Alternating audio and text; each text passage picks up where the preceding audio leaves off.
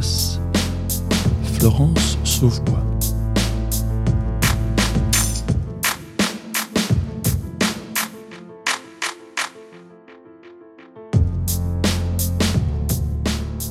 Je ne comprends pas que nous assistions globalement, les uns et les autres, à la gestation euh, d'une tragédie euh, bien annoncée, dans une forme d'indifférence. La planète est en train de devenir une étuve, nos ressources naturelles euh, s'épuisent, la biodiversité fond comme la neige au soleil. Je vais prendre pour la première fois la décision la plus difficile de ma vie. Je ne veux plus me mentir. Je ne veux pas donner l'illusion que ma présence au gouvernement signifie qu'on est à la hauteur sur ces enjeux-là. Et donc je prends la décision de quitter le gouvernement. Le mardi 28 août, le ministre de la Transition écologique et solidaire, Nicolas Hulot, annonce sa démission sur la matinale de France Inter. Face aux menaces climatiques et à la destruction des écosystèmes, la transition écologique s'impose au monde. Elle est inévitable, elle est obligatoire. En matière écologique, l'action n'est plus une option, c'est une nécessité. Parce que de nombreux acteurs dans le monde se lancent chaque jour dans la transition écologique en matière d'énergie, de transport, d'agriculture. Et pour montrer que des solutions existent, Guillaume Thébault, lycéen français de 18 ans, a réalisé un film sur les alternatives qui fonctionnent en matière d'agriculture durable. Il a été interviewé par un journal télévisé belge à propos de son film Futur d'espoir pour moi, c'était un peu euh, montrer ce qui va mal. J'étais pas certain que ça allait faire avancer les choses. Et moi, j'avais envie aussi de voir des choses positives, de voir comment moi, je pouvais agir à mon niveau. Et donc, pour ça, j'ai voulu rencontrer des personnes qui agissaient déjà concrètement. Mhm. Et quand je les ai rencontrées, ça me paraissait tellement absurde de garder juste ça pour moi. J'avais envie de le faire partager à, tout le monde. Mhm. Et donc, euh, bah, c'est pour ça que j'ai réalisé Futur d'Espoir. Et c'est sûr qu'en restant dans le catastrophisme, on a peut-être plus tendance à, comment dire, euh, à critiquer les personnes mhm. et ça va pas forcément faire avancer les choses parce que c'est tous ensemble qu'on doit agir. C'est pas on ne doit pas se diviser dans, ce combat-là. Agir, changer de cap, prendre conscience de l'urgence de la situation passe forcément par l'éducation. Passer le relais aux plus jeunes, c'est un des objectifs de Guillaume Thébault qui se déplace dans les établissements scolaires pour débattre avec les élèves à l'issue de la projection de son film. Nissa Fiogère, professeure de SVT au collège Raoul Blanchard à Annecy, mène un projet qui s'appelle Pas à pas vers le collège et qui porte sur des thématiques écologiques, dans un questionnement d'éducation au développement durable. Elle a fait appel à Guillaume Thébault pour que ce lycéen passe un message à ses collégiens qui, à leur tour, l'ont passé aux écoliers du bassin de recrutement du collège Raoul Blanchard. Pas à pas vers le collège crée du lien entre les citoyens de demain. On écoute la lettre de Lise Marmet, élève de 6e, qui nous parle de son projet. Je fais partie du groupe EIST, c'est-à-dire qu'au lieu d'avoir trois professeurs différents en SVT, sciences physiques, technologie, j'ai le même pendant 4 heures. Au début d'année, notre professeur de sciences nous a annoncé que nous allions travailler avec des élèves de CM2 sur plusieurs cours. On nous a demandé de nous souvenir de ce qu'on avait ressenti les premières semaines à notre arrivée au collège. Ce qui avait été facile, difficile. Je m'en souviens très bien. Tout était nouveau, grand, différent. On nous a dit qu'on allait travailler avec des élèves de CM2 pour que cela soit plus facile pour eux. On nous a dit que nous aussi, cela nous ferait progresser. Mais je n'ai pas tout de suite compris pourquoi. Les premières fois, on a constitué des groupes, mélangé les CM2 et les 6e. Sur plusieurs semaines, on a travaillé sur la démarche utilisée en sciences et en technologie. On a appris à travailler en groupe, à travailler avec les autres, à respecter ce que chacun avait comme idée. Avoir les CM2 avec nous nous a poussé à faire de notre mieux. On s'est senti un peu responsable d'eux et qu'on s'est appliqué pour bien faire. Au fur et à mesure, on a senti les CM2 plus à l'aise, mais nous aussi on était plus sûrs et on a mieux compris ce qu'on a fait en classe. C'est notre façon d'ouvrir la porte à nos futurs 16e. Merci Madame Fiogère. Je suis avec Nissa Fiogère, qui est enseignante de SVT au collège Raoul Blanchard à Annecy. Vous êtes porteuse du projet euh, Pas à pas vers le collège. Est-ce que vous pouvez nous expliquer ce qui a motivé ce projet? J'ai pensé à construire ce projet euh, à l'issue d'un conseil de classe euh, de premier trimestre, de sixième. Je me suis rendu compte qu'on manquait de pratiques d'observation des élèves de CM2, que dans le cadre de la réforme de cycle 3, on avait besoin de travailler avec nos collègues, les professeurs des écoles, pour travailler de manière plus concertée au sein du cycle 3. Là, vous avez choisi de mener un projet scientifique pour amener les élèves de collège à travailler avec les élèves du primaire Alors on a choisi de travailler sur euh, la démarche d'investigation. Et puis euh, après on a abordé des thèmes différents. Euh, L'objectif c'était de montrer à l'élève que cette démarche il allait l'utiliser tout le temps et qu'il allait pouvoir la perfectionner au fur et à mesure de l'année, au fur et à mesure des cycles, euh, pour pouvoir la conduire avec aisance. Alors la première thématique c'était sur le développement durable. Euh, la vidéo qu'on a créée c'est la consultation. Euh, La deuxième thématique, euh, c'était sur le jardin pédagogique de notre établissement. Et la troisième, c'est le système solaire.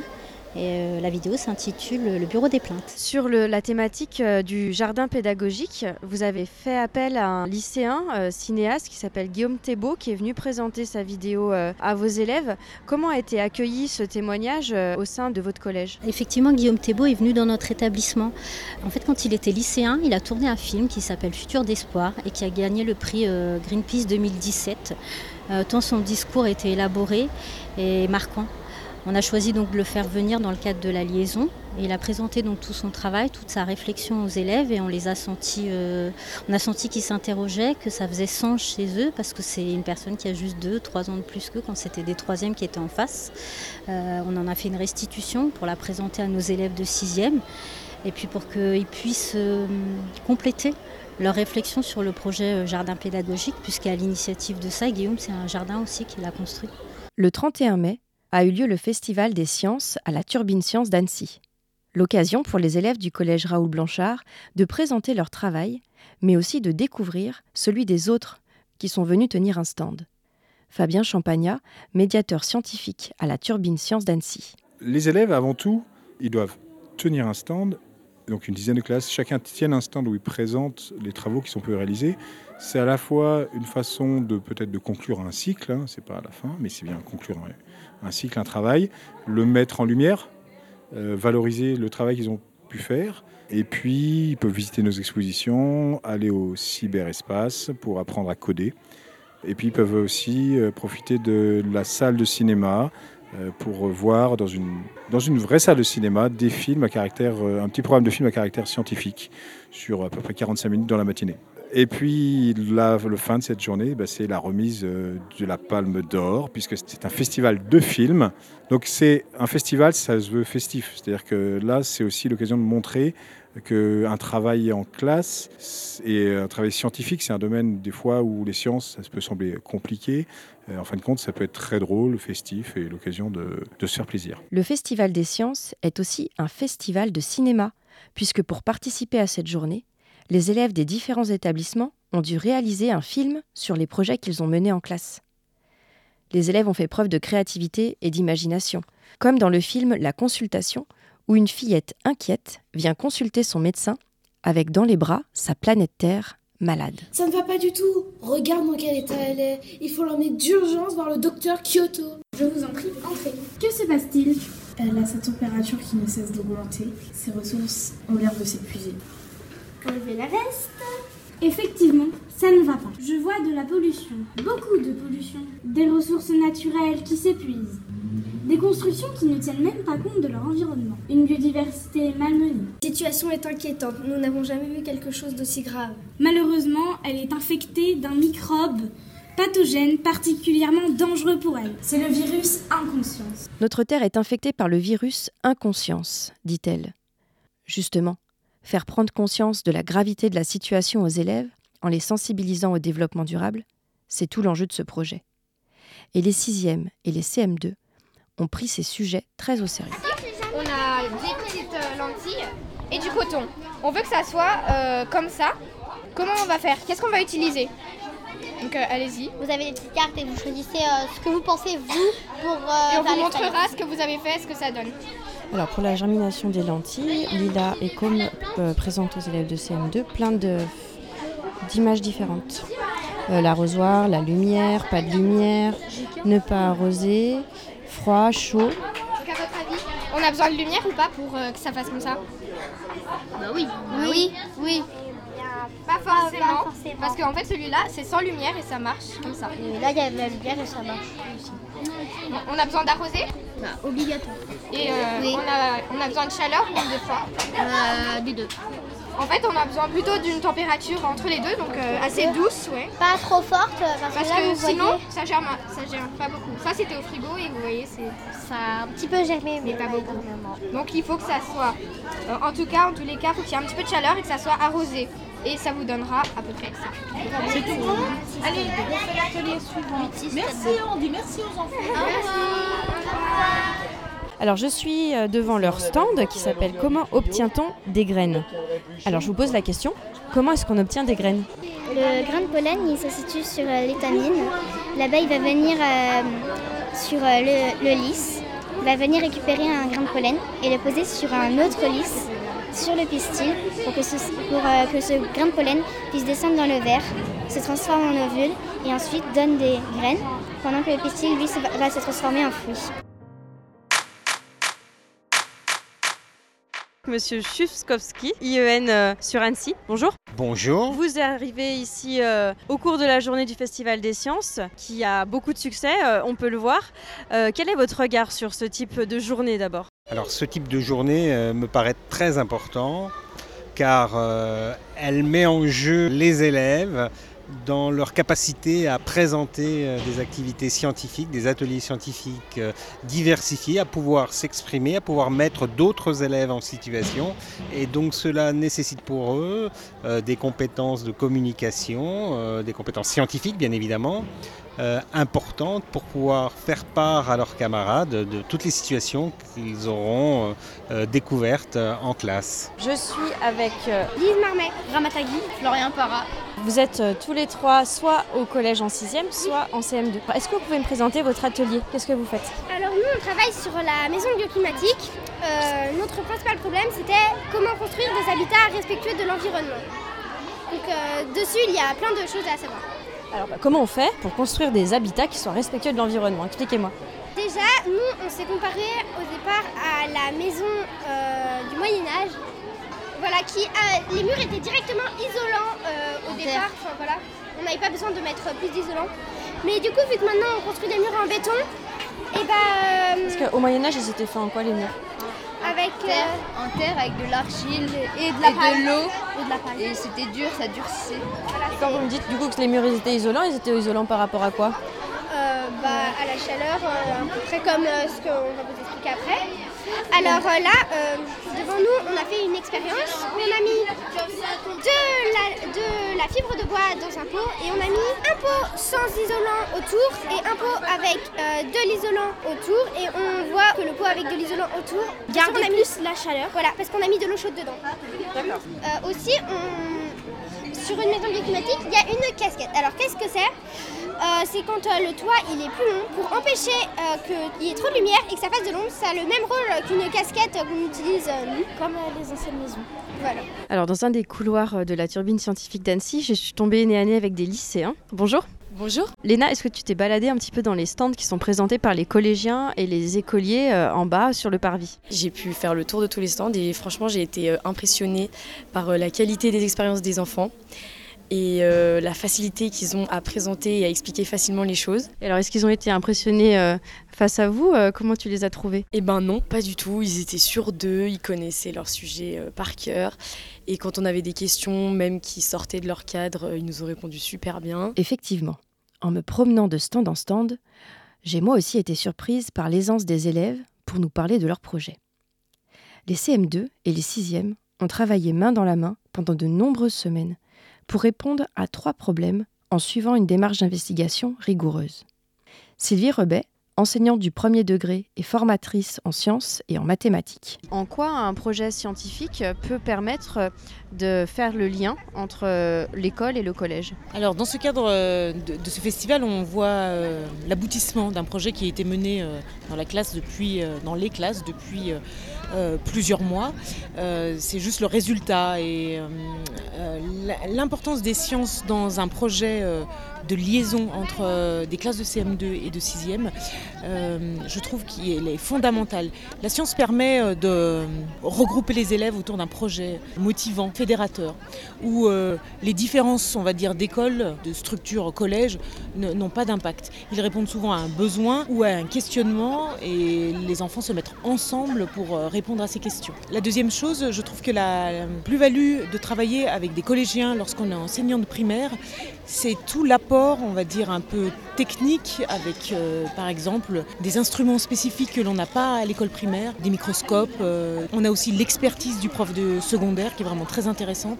La liaison est parfaite en sciences parce que ça permet aux élèves de ne plus avoir peur euh, aux élèves de primaire évidemment, ne plus avoir peur du collège, parce qu'ils voient qu'en fin de compte c'est accessible. Et la troisième chose à laquelle je pense par rapport à la liaison CM2 6e et la plus-value des sciences, c'est la démarche d'investigation. Euh, qui n'est pas toujours mise en place facilement euh, par les collègues du primaire. Et l'expertise d'un enseignant du secondaire est vraiment bien menée parce qu'elle permet, euh, notamment avec l'arrivée des nouveaux programmes, l'éclairage de notions pas forcément évidentes à comprendre quand on est professeur du premier degré. Évidemment, on imagine bien que pour mener un projet de liaison entre l'école et le collège, il faut en premier lieu créer du lien entre les enseignants du premier et du second degré en élaborant des méthodes de travail communes. Nissa Fiogère, enseignante de SVT, porteuse du projet Pas à pas vers le collège. D'abord, on est parti sur un constat, c'est que nous, euh, au sein des collèges, on note et que les collègues des professeurs des écoles, ils évaluent par compétences. Donc ça nous a engagés à réfléchir et à nous aussi euh, harmoniser pour travailler par compétences. Par exemple, pour la démarche d'investigation, on a donc euh, formulé des compétences, euh, élaboré une hypothèse, proposé un protocole expérimental, argumenté, interprété des résultats. Et puis pour chacune de ces compétences, on a élaboré des niveaux de maîtrise. Et puis chacun de nos élèves, on les a positionnés, non pas pour les figer, mais pour trouver la stratégie la plus adaptée pour faire progresser notre élève au niveau de maîtrise le plus élevé. Et c'est en travaillant en collaboration avec euh, nos collègues professeurs des écoles qu'on a réussi à faire ces grilles et que notre évaluation, elle est une évaluation un peu plus réfléchie et euh, qui va dans le bon sens et qui permet donc à l'élève de se l'approprier, euh, de savoir sur quoi on l'évalue et où il en est et comment il peut faire pour progresser. Sur euh, cette année scolaire, concrètement, comment est-ce que le lien entre les élèves de CM2 et les élèves de 6e s'est mis en place au travers de rencontres? Alors ça a commencé par une première rencontre qui a été organisée euh, par M. Chukowski, euh, l'IEN. il nous a tous réunis et puis ensuite on a élaboré au fur et à mesure ce projet de liaison avec nos collègues. donc toutes nos écoles de secteur sont venues au collège Raoul Blanchard. on leur a ouvert la porte que les élèves puissent être habitués à venir au collège, qu'ils puissent se projeter dans leur prochain établissement et puis qu'ils puissent comprendre les exigences qui sont attendues euh, en sixième. Euh, on les a rencontrés plusieurs fois et puis là c'est vrai que c'est un vrai plaisir de voir qu'ils viennent directement dans votre salle, qu'ils ont pris des habitudes de travail, euh, qu'ils expliquent ce que c'est une démarche d'investigation, qu'ils se sont appropriés toutes les étapes. Euh, dans le groupe EIST, e depuis le mois de janvier, euh, les élèves sont accueillis avec euh, des élèves de 6e, ils travaillent ensemble. Et c'est vrai que mes élèves de 6e, ils ont gagné en maturité. Quatre écoles de secteur du collège Raoul Blanchard travaillent sur ce projet. Les deux classes de CM2 des écoles Carnot, La Plaine, Kéju et des Romains ont participé au projet Pas à pas vers le collège. Corinne Tavard, professeure de CM2 à l'école des Romains, nous explique que ce travail collaboratif est enrichissant pour les élèves, mais aussi pour les enseignants. Fiogère apporte son expertise euh, et elle nous pousse aussi à aller plus loin, aborder des sujets qu'on n'oserait peut-être pas aborder parce qu'on ne les maîtrise pas, pas bien. Mais après, c'est intéressant aussi parce que moi, ça me permet de lui indiquer aussi euh, où en sont mes élèves, ce qu'ils sont capables de faire. Euh, donc chacun s'adapte. Ce qui est important aussi, c'est que les enfants ils soient dans la pédagogie de projet. C'est-à-dire qu'on apprend, mais on sait qu'on va essayer de transmettre à d'autres. Et c'est tout à fait euh, dans le cadre de cette journée. Ils ont appris des choses et ils vont devoir essayer de les restituer. Et c'est en ça où justement ils s'impliquent, ils sont plus investis que quand ils peuvent être en classe. Euh, là, c'est une, une façon de travailler qui est différente et je pense qu'elle est vraiment très enrichissante à la fois pour eux et pour nous. Vous êtes euh, des élèves de l'école primaire et des élèves du collège à travailler euh, ensemble pour présenter ce stand. Est-ce que, hormis aujourd'hui, vous avez déjà travaillé main dans la main sur ce projet? Euh, Oui, en fait, depuis quelques mois, On a commencé à préparer tout ça bah, justement avec les CM2. Et, et euh, ça fait euh, quelques mois surtout qu'on travaille dessus. Et on a commencé par euh, le premier projet qui a été l'eau et le colorant. Après, le deuxième projet qu'on a fait, ça a été les plantes et la sève brute. Et le dernier, ça a été les pressions de filtration. Et en fait, on a fait ça en quelques mois. Que sans eux, on n'aurait pas pu faire beaucoup de choses. Quelle est l'aide qu'ils vous ont apporté les CM2 Les affiches qu'ils ont faites, parce qu'on n'a pas fait toutes les affiches. Hein. Là aussi, eux qui ont fait les affiches. Et certaines expériences qui nous ont apporté. Et vous alors, qu'est-ce que ça vous a apporté de travailler euh, avec des collégiens? Apprendre beaucoup de choses dans le collège, c'est euh, excellent. Alors vous, euh, vous y êtes allé combien de fois au collège là cette année? Sept fois, je. Et aussi, ça nous permet un petit peu plus de connaître le collège pour l'année prochaine. La réforme encourage à renforcer ce lien entre le, le CM2 et la 6e. Comment est-ce que l'institution concrètement favorise ce lien entre l'école et le collège? Bien, je crois que la grande nouveauté, c'est bien évidemment euh, la mise en place de ce cycle 3 et, le partage avec nos collègues du secondaire d'un programme commun. Et euh, pour nous, naturellement, des projets de continuité euh, étaient bien évidemment davantage envisageables à l'initiative de certains profs fortement mobilisés, d'enseignants du premier degré également partant pour mener ce type de projet conjointement avec un partage euh, de connaissances, de compétences euh, mutualisées entre des enseignants du premier degré, un peu moins euh, férus de discipline, mais ô, combien compétents dans les domaines pédagogiques, et, des enseignants du secondaire formés scientifiquement de façon bien plus pointue, et, on arrive à un partage et une, mise en œuvre d'une collaboration tout à fait efficace à destination de nos élèves de cycle 3. La Palme d'Or est attribuée pour La Consultation, ce petit film, donc attribué au CM2 de l'école des Romains et au 6e de Raoul Blanchard, de Madame Tavard et Madame Piogère. Bravo Pour éduquer au développement durable, les enseignants et les élèves peuvent organiser des projections de films, comme l'a fait Nissa Fiogère. D'ailleurs, les documentaires axés sur les thématiques écologiques ne manquent pas. On trouve par exemple Demain de Cyril Dion et Mélanie Laurent, ou bien On a 20 ans pour changer le monde d'Hélène Médig, ou encore le film de Marie-Monique Robin, Qu'est-ce qu'on attend?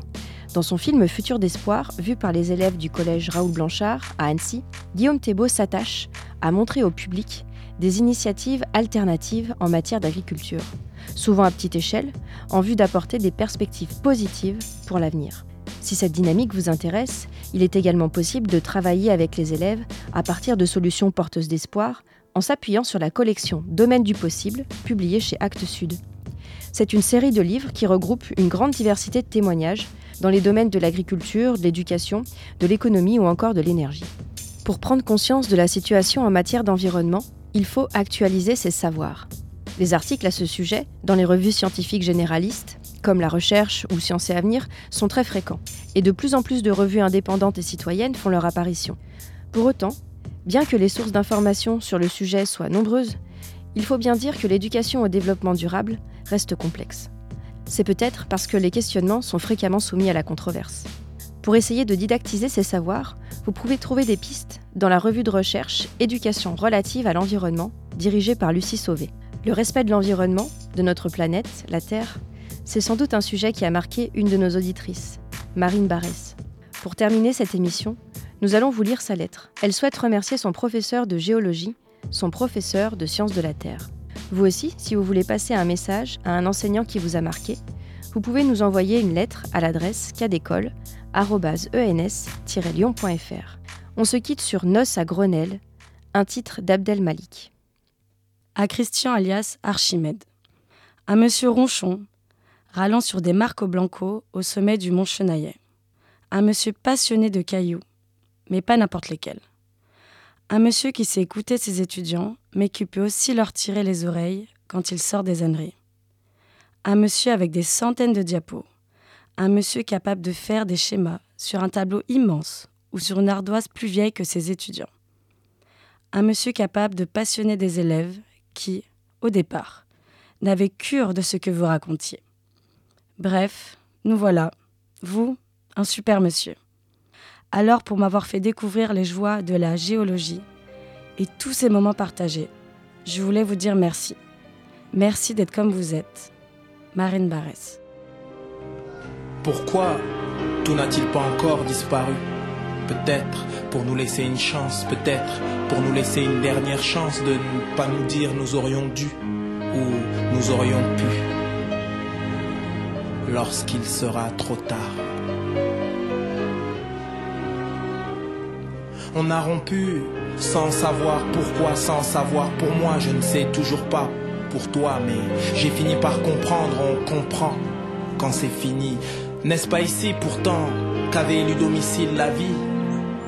N'étions-nous pas, j'étais supposé, censé prendre soin de toi, du toi que tu as été dans cette vie où je n'ai vu que moi? Pourquoi tout n'a-t-il pas encore disparu? Peut-être pour nous laisser une chance, peut-être pour nous laisser une dernière chance de ne pas nous dire nous aurions dû ou nous aurions pu lorsqu'il sera trop tard. On a tenu aussi longtemps qu'on a pu, toi et moi, sans savoir pourquoi. Je parle pour moi, tu as toujours su. Pour toi, mais j'ai fini par comprendre, on comprend toujours. Quand c'est fini, n'étions-nous pas pourtant faits l'un pour l'autre? Nous étions supposés être faits l'un par l'autre. Du nous sommes, par égoïsme, j'ai dit je suis. Pourquoi tout n'a-t-il pas encore disparu? Peut-être pour nous laisser une chance, peut-être pour nous laisser une dernière chance de ne pas nous dire nous aurions dû ou nous aurions pu lorsqu'il sera trop tard.